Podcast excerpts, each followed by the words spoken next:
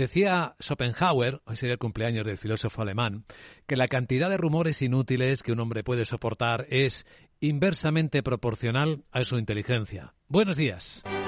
Miércoles 22 de febrero despertamos con mayor volatilidad y tensión en los mercados eh, de renta variable con las caídas fuertes en la bolsa americana. Wall Street vivió la peor noche de los últimos dos meses. También los bonos repuntaron en sus rendimientos con fuerza ante el temor a que efectivamente las subidas de tipo de interés sean todavía más fuertes y más largas de lo esperado en el tiempo. Hemos visto esta noche al Banco Central neozelandés subir los tipos de interés 50 puntos básicos hasta el 4,75%. Es un nivel más alto de los últimos 14 años, con un mensaje que acompaña diciendo, y esto no es el final, continuará la batalla contra la inflación, que sigue muy viva afectando seriamente a las economías de todo el mundo. No solo es esta tensión la que se mantiene, sino también la geoestratégica. Sobre todo después de que ayer Vladimir Putin, el presidente ruso, anunciara que suspende, no abandona, el tratado nuclear de control de armas nucleares con Estados Unidos. Algo que ha preocupado mucho a los eh, americanos, bueno, al resto del mundo, o al portavoz del secretario general de Naciones Unidas, Stefan Dujarric. Porque un mundo, dice, sin control de armas nucleares es mucho más peligroso e inestable, con consecuencias potencialmente catastróficas. No deben escatimarse esfuerzos para evitar este resultado, incluso mediante una vuelta inmediata al diálogo. ¿Qué dijo Putin? Que quería conocer la posición ante la renovación del acuerdo de otros países nucleares, como Francia o como el Reino Unido. Y el secretario general de la OTAN, Jens Stoltenberg, responde. Es el presidente Putin quien inició esta guerra imperial de conquista. Es Putin quien sigue intensificando la guerra. Pensó que podía destruir Ucrania y dividirnos, pero subestimó la determinación del pueblo ucraniano de defender su patria y subestimó nuestra unidad.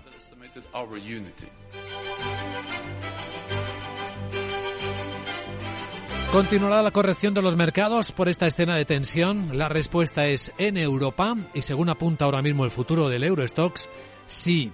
No mucho más profundamente, la caída es limitada, tres décimas, 12 puntos, es lo que baja ahora el futuro del Eurostox.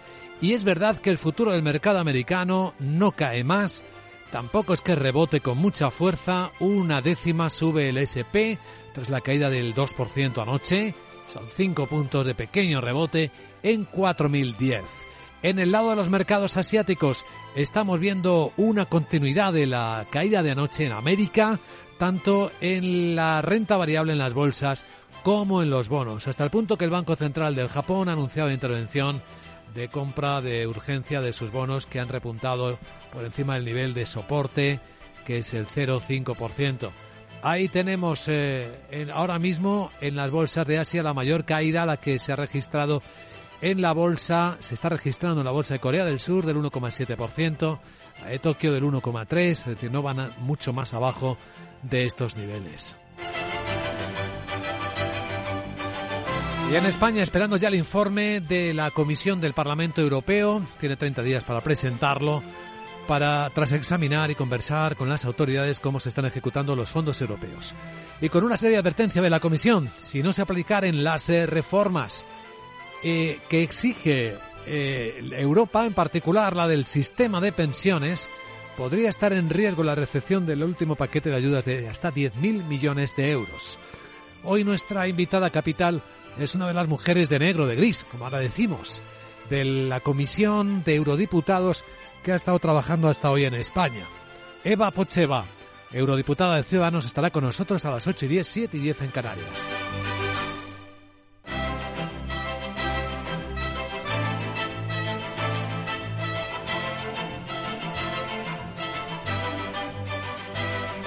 Y tras ella, tras la entrevista, la gran tertulia de la economía con Celia Ferrero, de ATA, José Ignacio Gutiérrez, de la Confederación de Cuadros, Juan Carlos Lozano, periodista y analista económico, hasta la hora de la apertura de los mercados, monitorizando en cada momento los datos de los activos, los resultados, estamos esperando los de Iberdrola, eh, tenemos eh, el euro dólar eh, con la debilidad de los últimos días, el dólar sigue fuerte, sí, frente a todas las monedas del mundo, y también frente a la moneda europea. Ahí ahora mismo en las pantallas de XTV, un euro igual a 1,0655 dólares. El precio del petróleo un poquito más abajo que ayer, 75 dólares 84 centavos, el West Texas americano, y la onza de oro muy estable, el precio que marca ahora mismo 1.844 dólares. Capital, la Bolsa y la Vida, con Luis Vicente Muñoz.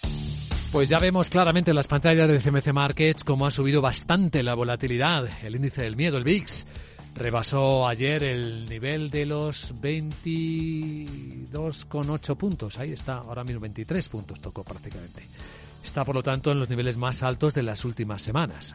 Y eso pues significa que empieza un poco la inquietud sobre el efecto de las políticas monetarias, la posibilidad de que no hayan terminado las subidas o estén arriba más tiempo de lo esperado. El futuro del mercado europeo ahora mismo viene cayendo tres décimas en 4.241. El futuro del SP, después del 2% que recortó anoche, apenas repunta una décima está en 4.011. Sandra Torrecillas, buenos días. Buenos días. Y todo apunta a que hoy las bolsas europeas van a abrir con descensos, igual que lo han hecho los mercados asiáticos y Wall Street, que vivió ayer su peor jornada en dos meses. La sorprendente fortaleza de las encuestas mundiales de servicios avivó los temores a que los bancos centrales tengan que subir más los tipos de interés y mantenerlos por más tiempo. El PMI compuesto estadounidense muestra que la economía no, no se está enfriando todavía y la rentabilidad de los bonos a 10 años tocó el 3 96%, el nivel más alto desde noviembre, y los activos a 10 años el rendimiento subió hasta casi el 4,73%. Brad Bernstein es director general de VS Wealth Management. Dice que ha sido un par de meses interesantes, que en estos momentos los mercados se han centrado en los datos de inflación, que han sido mejores de lo esperado. Y en estas otras semanas el mercado ha pasado de prever una subida de 25 puntos básicos a tres subidas de 25 puntos básicos. Eso es lo que estamos viendo en los rendimientos de los bonos. Las acciones están reaccionando justo al revés de lo que hicieron en enero.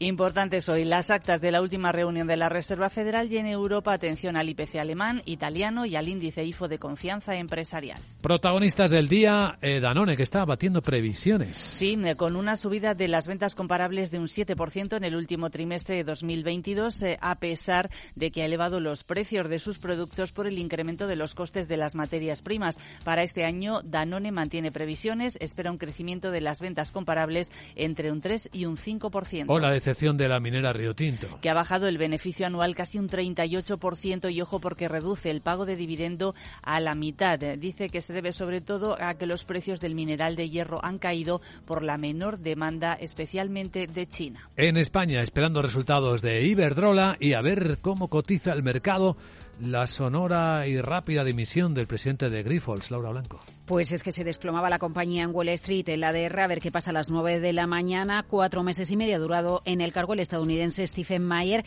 que se marcha por motivos, dice, de salud y personales, un experto en el ámbito de la inversión que había pasado, por ejemplo, por el fondo Cerberus y que había lanzado hace muy poquitos días un plan de ajuste de costes que incluía 2.300 despidos. El sustituto de Meyer es alguien muy conocedor de la empresa en el Consejo desde el año 2006, Thomas Gladsman, eh, que se encargará de la presidencia ejecutiva de la compañía y que ha pasado por diferentes ámbitos en el campo del sector farmacéutico. Asegura en un comunicado Grifols que va a seguir adelante con su compromiso de ejecución de estrategia de largo plazo y el plan de mejoras operativas, es decir, continúa adelante el plan de ajuste de costes y de despidos. Hablando de ajustes, Fresenius, que es el dueño de Quirón Salud, también está en ello.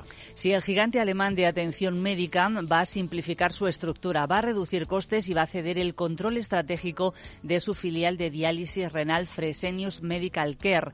Quiere potenciar Cavi, que está especializada en productos intravenosos, y Helios, que es la dueña de las cadenas de hospitales en España, Quirón Salud. En la presentación de resultados que está prevista para este miércoles, se esperan que los directivos ofrezcan más detalles del plan y previsiblemente van a despejar la duda sobre si darán entrada a fondos en el capital de la filial española. Por cierto, que en julio han convocado una junta para votar el cambio. ¿Y alguien más? Telecom Italia, el fondo estadounidense KKR, va a extender su oferta no vinculante por la red de telefonía fija cuatro semanas, hasta el 24 de marzo. Lo hace después de que el gobierno italiano le haya pedido más tiempo para analizar los aspectos públicos de la propuesta. Veamos ahora cómo nos dejó las cosas en rojo Wall Street.